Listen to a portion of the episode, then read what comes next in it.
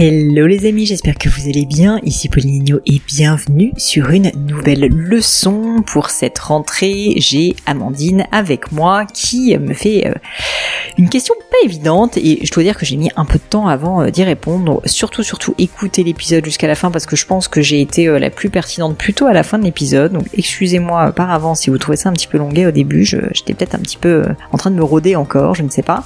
Mais en gros, la question d'Amandine est tout simplement de savoir comment bien s'entourer professionnellement et notamment dans le cadre de la recherche d'un associé. Alors tout de suite, je lui ai dit en préambule, je, déjà je te dis un truc Amandine, c'est hyper difficile savoir précisément comment bien s'entourer.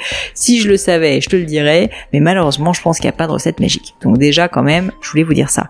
Et on a discuté, donc euh, comme vous l'aurez constaté, euh, où j'ai essayé de creuser, de poser des questions à Amandine et puis aussi euh, bah, de lui partager tout simplement mon expérience avec quelques cas assez concrets qui s'étaient déroulés pour enfin arriver à une conclusion qui est que finalement, la clé, c'est pas tellement de réussir, d'être sûr en tout cas ou d'avoir un crible pour bien s'entourer, mais plutôt de savoir comment garder les bonnes personnes dans le temps ou comment faire en sorte que ça marche dans le temps parce que la vie change, que l'entreprise change, que les gens changent et que le secret, c'est moins de savoir dès le départ ce qui va marcher, mais plutôt de faire marcher les choses dans le temps.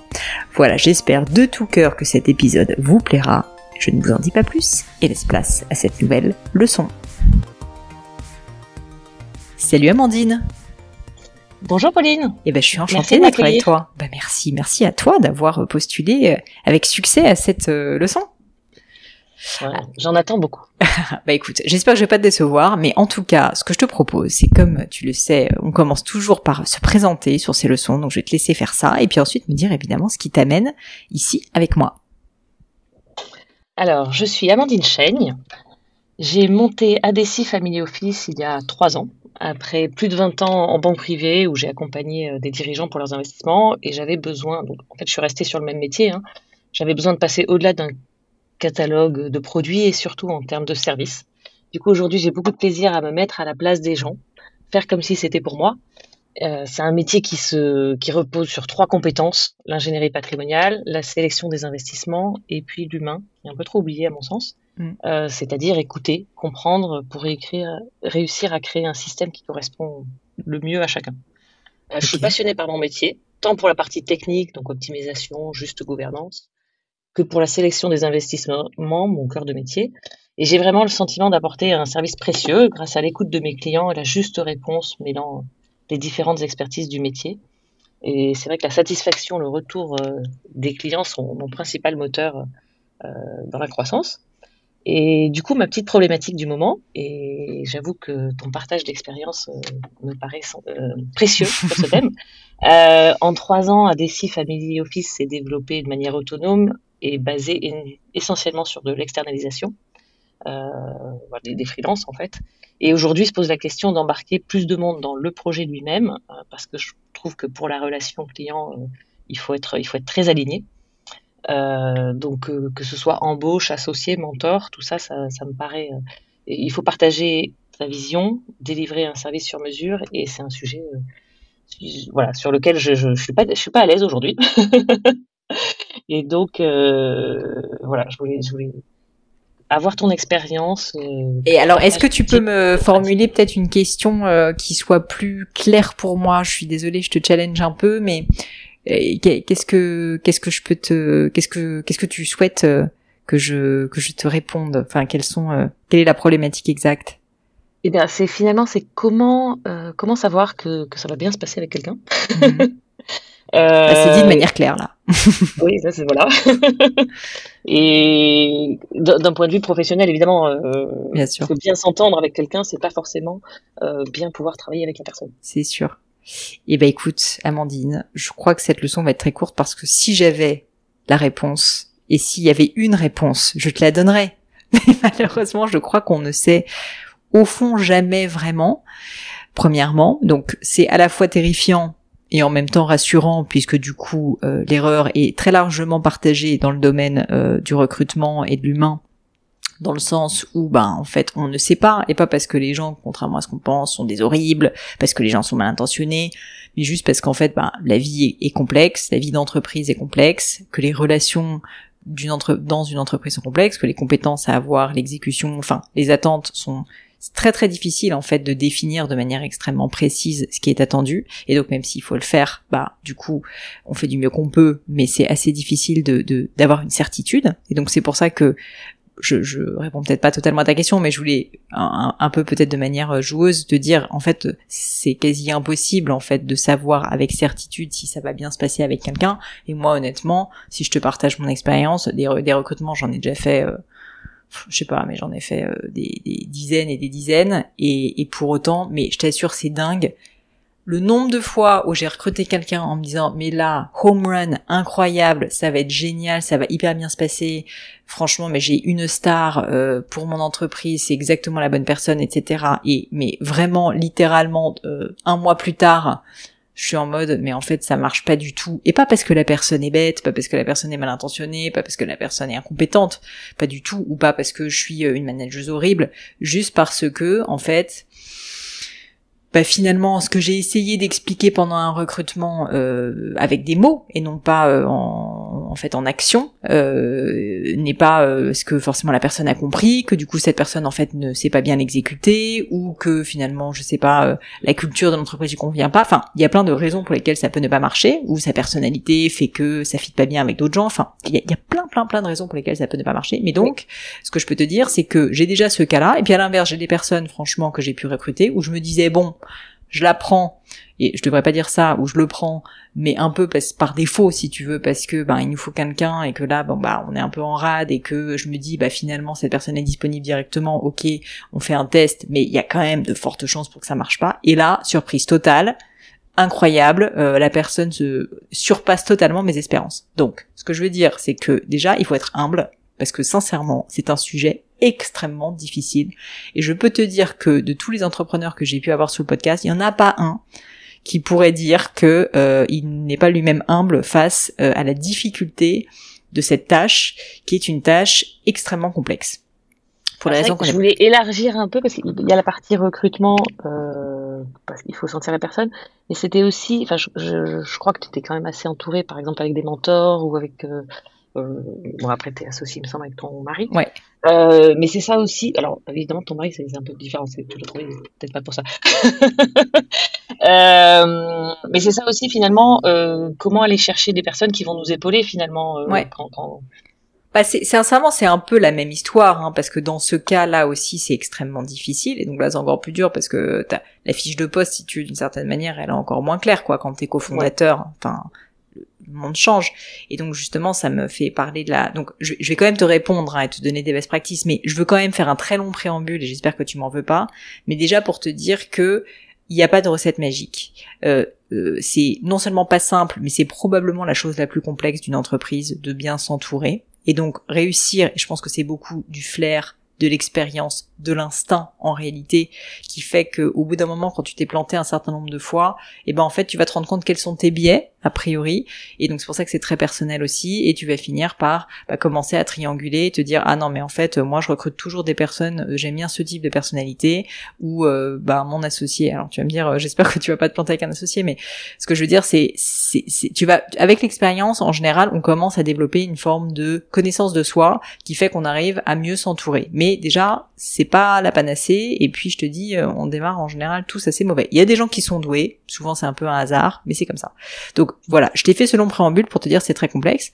Néanmoins, ce que je peux euh, aussi te dire, et c'est quand même important, c'est que non seulement c'est complexe de bien s'entourer, mais ce qu'il faut quand même avoir en tête, et c'est important de le dire, c'est que les gens changent, les besoins changent, tu vas changer, et donc, notamment dans le cas d'un associé, si on parle de ça, la grande difficulté euh, au niveau de l'association, et c'est pour ça qu'on n'en parle pas beaucoup, c'est pas très médiatisé, mais il y a beaucoup d'entreprises dans lesquelles il y a des gros problèmes au niveau des, des associés, qui ne s'entendent plus, qui vont très bien collaborer pendant des années, mais la vie change, l'entreprise aussi a évolué, elle a grandi ou elle a une période difficile. Enfin, il y a des, des, des moments, on va dire, de la vie de l'entreprise et, et, des collaborateurs qui font que ben la, la relation n'est plus la même. Et donc, euh, et donc c'est aussi ça qui ajoute, si tu veux, c'est le double effet qui se coule, une, une layer de complexité supplémentaire donc là, tu es au fond du trou tellement tu as peur parce que tu te dis mais finalement c'est impossible. Comment faire pour bien s'entourer? Donc, mais je veux quand même le dire, c'est très très complexe à cause de tous ces facteurs. Maintenant, moi, si je devais donner quelques grandes guidelines euh, de choses que je constate être importantes et qui, pour moi, en tout cas, fonctionnent, je dirais que numéro un, probablement les valeurs. Et là, quand je parle des valeurs, je parle pas du côté pipeau, tu sais, genre euh, la liste des valeurs qui comptent pour moi, euh, je sais pas, euh, le côté éthique, etc. Oui, ok, c'est important, mais je pense que on parle de valeurs là, mais morales, de, de valeurs mais vraiment profondes, qui sont des choses qui remontent en général à l'enfance et qui sont presque plus que des valeurs, des croyances. Je pense que ça, si tu arrives à avoir quelqu'un en tant qu'associé dont tu es aligné avec les croyances, eh bien, euh, ça fait une énorme différence. Si par exemple, toi, dans ta croyance, euh, en fait, une entreprise, c'est une entreprise euh, qui doit être une entreprise, je dis n'importe quoi, euh, enfin tu crois par exemple profondément à l'humain mais c'est pas juste un truc pipeau en mode euh, tu l'as écrit si tu veux sur un tableau noir parce qu'il faut avoir des valeurs et que tu te dis que quand même c'est mieux que l'humain ce soit bien dans une entreprise parce qu'il y a des gens qui y travaillent. Non c'est que profondément tu t'es quelqu'un qui aime les gens t'es quelqu'un qui aime prendre soin des gens c'est ça fait partie de ta personnalité. Bah si t'as quelqu'un en face de toi qui est pareil globalement, ça va mieux fonctionner. Si à l'inverse, t'as quelqu'un pour qui l'humain est plus un outil, et je porte absolument pas de jugement dessus, sincèrement, mais qui euh, en fait a compris que ben, travailler avec des gens, bien s'entourer, c'est important, mais que en réalité, c'est pas son kiff, si tu veux, et qui a plutôt tendance à, désolé de faire cette image, mais euh, prendre les gens et les jeter un peu comme euh, un, torchon sale quand euh, la personne n'est plus utile, bah là vous allez avoir de sérieux problèmes de, de discussion et de dialogue parce qu'en fait vos valeurs fondamentalement sont différentes alors même que si jamais vous n'allez pas en profondeur dans la discussion, les deux pourraient dire non mais l'humain c'est important pour moi. Dans ton cas, ça serait parce que profondément tu aimes les gens et du coup tu as peut-être des biais d'ailleurs qui est que t'es trop protectrice, des choses comme ça. Et dans l'autre cas, c'est euh, j'aime l'humain mais plus parce qu'en fait euh, j'aime la multiplicité des gens, euh, j'aime m'entourer, avoir beaucoup beaucoup de monde, beaucoup d'idées, mais mais ma manière en fait d'aimer l'humain, c'est pas de les aider, c'est plus de les tirer vers le haut, de les motiver. Et du coup, quand les gens euh, bah, sont plus motivés, euh, je me sépare de. Je, te schématise, tu vois, par exemple. Mais disons qu'en fait, il y a deux perceptions qui sont fondamentalement différentes, alors même que sur le papier, on pourrait se dire que c'est la même chose. Et donc, c'est pour ça que sur les mêmes mots, les gens exactement, exactement. Et donc, c'est pour ça que le premier point et le point numéro un pour moi, c'est notamment dans le cadre d'un associé, si on parle de ça, mais même pour un employé, honnêtement, comprendre profondément quels sont les drivers moraux, je parle de moralité, pourtant on est dans l'entreprise, mais moraux si tu veux de quelqu'un, c'est hyper important. Qu'est-ce qui est acceptable, qu'est-ce qui l'est pas? Donc là on parle de trucs très concrets. Est-ce que euh, tu vois tout le monde va dire le mensonge n'est pas acceptable. Mais en fait, ça veut dire quoi le mensonge? Parce que pour certaines personnes, embellir la réalité n'est pas un mensonge, c'est juste qu'ils sont vendeurs. Pour quelqu'un d'autre, il va prendre hyper mal le fait que euh, tu, tu, as bah, justement euh, flatté la réalité, par exemple, ou que tu as euh, t'as pas répondu de manière claire et nette à sa question, et il va prendre ça comme un mensonge, alors qu'en fait dans ta tête c'est pas ça, c'est juste que t'es imprécis, par exemple. Et donc euh, là aussi, ça peut faire peur, mais je pense qu'un truc qui est hyper nécessaire quand on s'associe, et c'est pour ça que moi j'ai eu la chance de m'associer avec quelqu'un que je connaissais déjà depuis 8 ans, qui était mon mari. Je crois que ça faisait déjà 8 ans ou 10 qu'on était ensemble quand on s'est... Donc je le connaissais tellement en profondeur, et c'est pour ça que d'une certaine manière euh, c'était à la fois plus dur parce qu'il y a d'autres inconvénients au fait de travailler en couple, mais l'un des avantages c'est que tu connais très très bien la personne et donc tu sais si tu es aligné sur un certain nombre de valeurs ou pas. Bah nous on était très alignés et donc d'ailleurs ça fonctionne très bien parce que dans les moments difficiles, tu peux te rattacher si tu veux à ces quelques valeurs. Et donc en l'occurrence, euh, bah, je pense qu'il est nécessaire dans le cadre d'une association de passer énormément de temps avec la personne avant de, signer quoi que ce soit pour essayer de creuser, creuser, creuser et pas espérer que ça va passer parce que bien souvent dans ce genre de cas tu sais comme c'est déjà dur de trouver un associé et que ça court pas les rues qu'on se dit bon je vais pas y arriver et tout on a un peu tendance à entendre ce qu'on a envie d'entendre et donc là, tu dis, ah bah moi ce qui compte c'est l'humain, l'autre personne te dit moi aussi, bam, merci, au revoir, c'est bon, on est hyper aligné. Mais non, en fait t'en sais rien, ça veut rien dire. Et donc il faut creuser.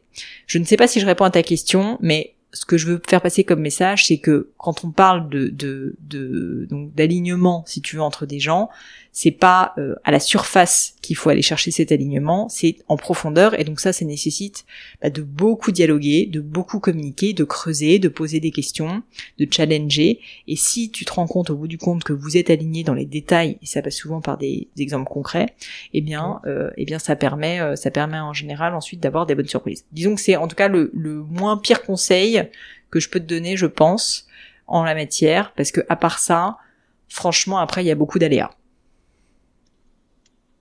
Est-ce que, est-ce que ça te parle ou est-ce que je te réponds complètement à côté de la plaque?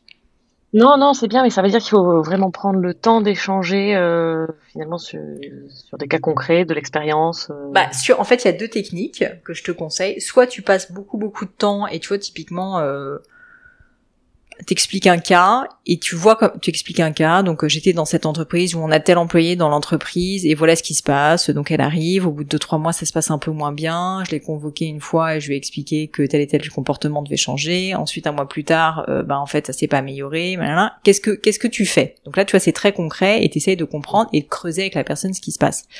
Donc ça c'est le premier cas.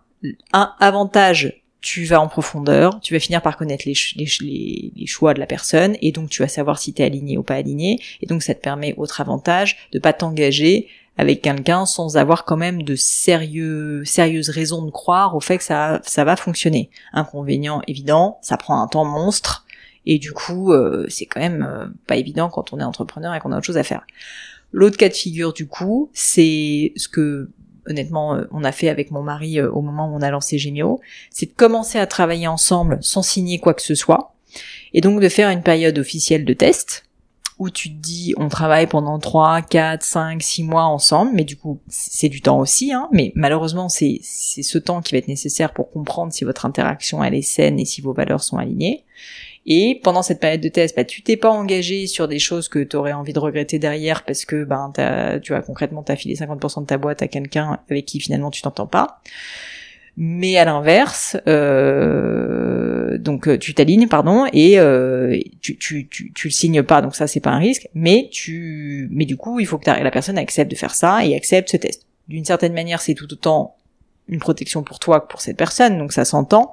Mais disons que ça nécessite quand même un arrangement financier ou euh, tu vois organisationnel particulier, et donc c'est pas toujours facile à mettre en place. Nous, quand on a créé notre boîte euh, avec mon mari, c'est ce qu'on a mis en place, mais parce qu'en tout cas on se payait pas ni l'un ni l'autre, qu'on vivait déjà ensemble, et du coup on s'est dit bah on va pas euh, signer un papier pour dire qu'on a 50% des parts chacun tout de suite. En fait, on va on va juste euh, on va juste commencer à travailler ensemble pendant trois mois. Et puis au bout de trois mois parce qu'en tout cas fallait déjà sortir de terre le site. Pour l'instant c'est chacun met un peu de ses économies mais avec son propre compte courant.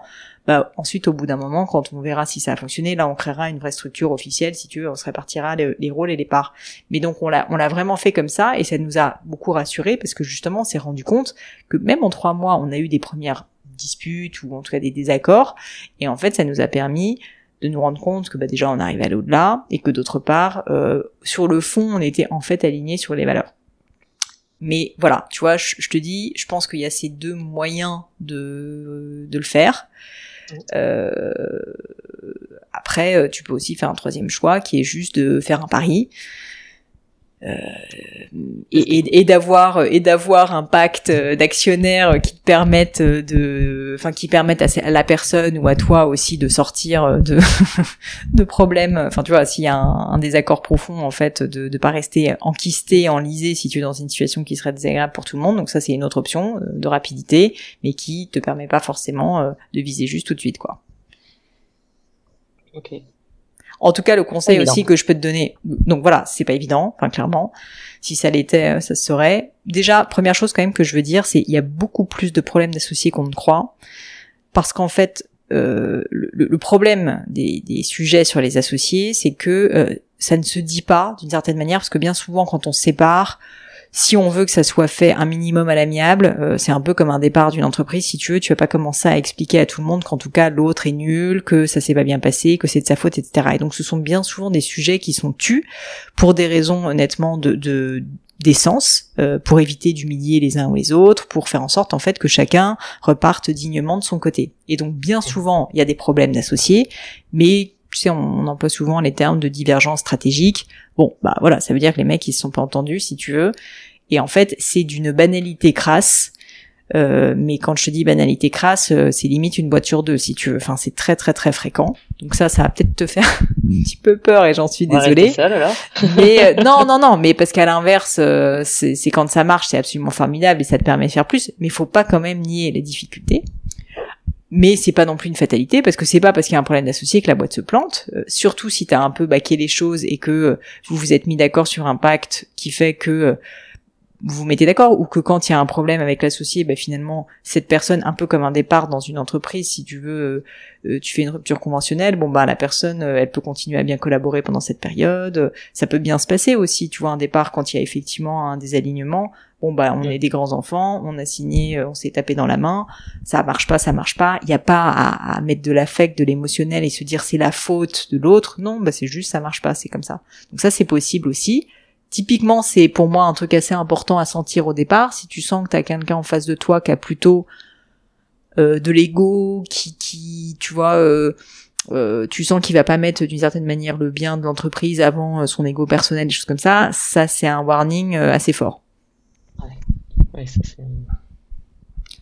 Donc, donc ouais, je, je réponds pas trop à ta question, j'en ai conscience mais j'espère que je te donne des petits éléments quand même de, de réflexion. Écoute, euh... non, c'est intéressant de partager sur le sur le sujet. De toute façon. Euh...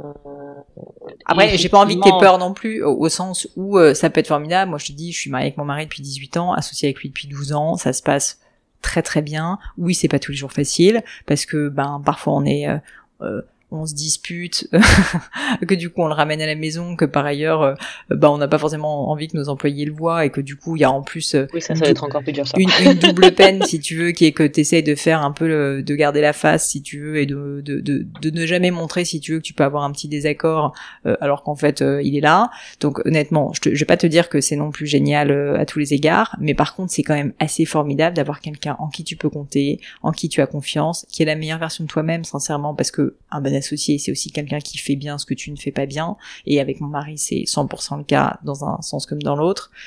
Et ça, honnêtement, c'est juste un accélérateur formidable, quelqu'un sur qui tu peux compter, quelqu'un à qui tu peux te confier. Enfin, disons que les, les, points positifs, voilà, les points positifs surpassent le négatif hein, quand tu le trouves. Vraiment, voilà, euh, quand tu trouves la bonne personne, euh, c'est bah, d'où la question. Euh, bah, d'où la question, c'est c'est comme l'amour.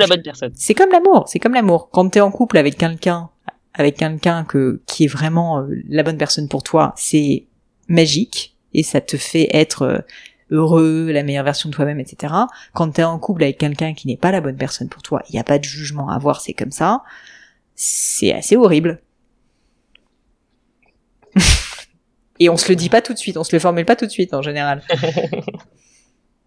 et malheureusement, un peu comme en amour, difficile de savoir à l'avance.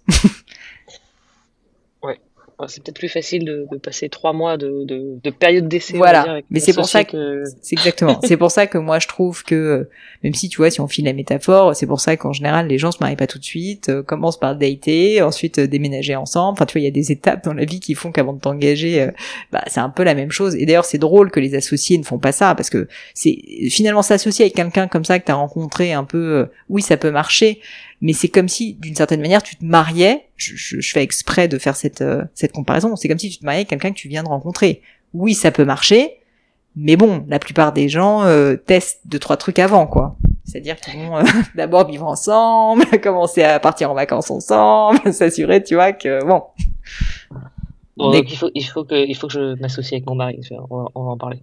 bah écoute, peut-être, hein, peut-être, pourquoi pas. okay. Pourquoi pas. Bon, mais écoute, j'espère que je t'ai pas désespéré. J'espère que je, je ne te fais pas peur parce que c'est peut-être maladroit de ma part, mais c'est pas mon propos. Je veux juste quand même aussi qu'on voit tous collectivement la réalité en face, qui est que c'est difficile de trouver un associé et que donc c'est euh, ça nécessite un peu de temps, de réflexion. Il faut s'écouter et puis je pense que le plus important c'est il faut pas, surtout surtout le conseil que je te donne, presque plus important que de trouver le bon associé parce que ça, comme je te le disais, c'est assez difficile d'en être sûr. C'est plus que quand tu sens que ça, il y a, des problèmes, ne pas les nier, ne pas être dans le déni, ne pas en avoir peur, parce que bien souvent ils se règlent les problèmes et ce qui fait que ça ne se règle pas, c'est quand en fait on les enterre parce que ce qui est enfoui pourrit et ça commence à sentir mauvais et ça devient euh, une bombe si tu veux, alors que si jamais les problèmes ont été évoqués assez tôt, souvent ça peut se régler. Et donc c'est presque plus ça, si tu veux mon conseil, de moins te focaliser sur la recherche qui en tout cas elle est importante mais tu feras du mieux que tu peux et je pense que c'est déjà largement suffisant. Mais c'est après une fois que c'est fait là c'est là que le travail commence. Et le travail en fait euh, il est d'être radicalement honnête avec soi-même et radicalement honnête avec l'autre personne. Et si tu fais ça il y a de fortes chances que ça marche. Ça ça me ça me plaît Ça me plaît beaucoup. Bon, bah tant mieux. Ouf. En fait, j'ai répondu à ta question sans y répondre comme à chaque fois dans ces leçons. C'est-à-dire, la question, c'est pas comment trouver un associé, c'est comment le garder. voilà. Ouais, ouais, non, mais c'est, non, c'est vrai que c'est ça, c'est l'échange qui fait que euh, on peut faire fonctionner les choses. Hmm. Et, et, que si ça fonctionne pas, il faut, il faut rapidement, euh, rapidement en parler pour, pour rapidement se séparer. Ouais. Exactement, exactement. Bon bah écoute, en tout cas Amandine, je te souhaite euh, bonne chance pour cette aventure. C'est quand même excitant. Euh, ça donne envie, euh, ça donne envie d'en savoir plus et, et garde le cap. Je sais que c'est, ça paraît pas facile. Écoute tes instincts, fais-toi confiance et puis surtout, je te dis, reste toujours très très honnête et très lucide, même quand ça fait de la peine et qu'on n'a pas envie. Ben franchement, on gagne un temps fou quoi. Super, merci Pauline. Merci à toi. À bientôt.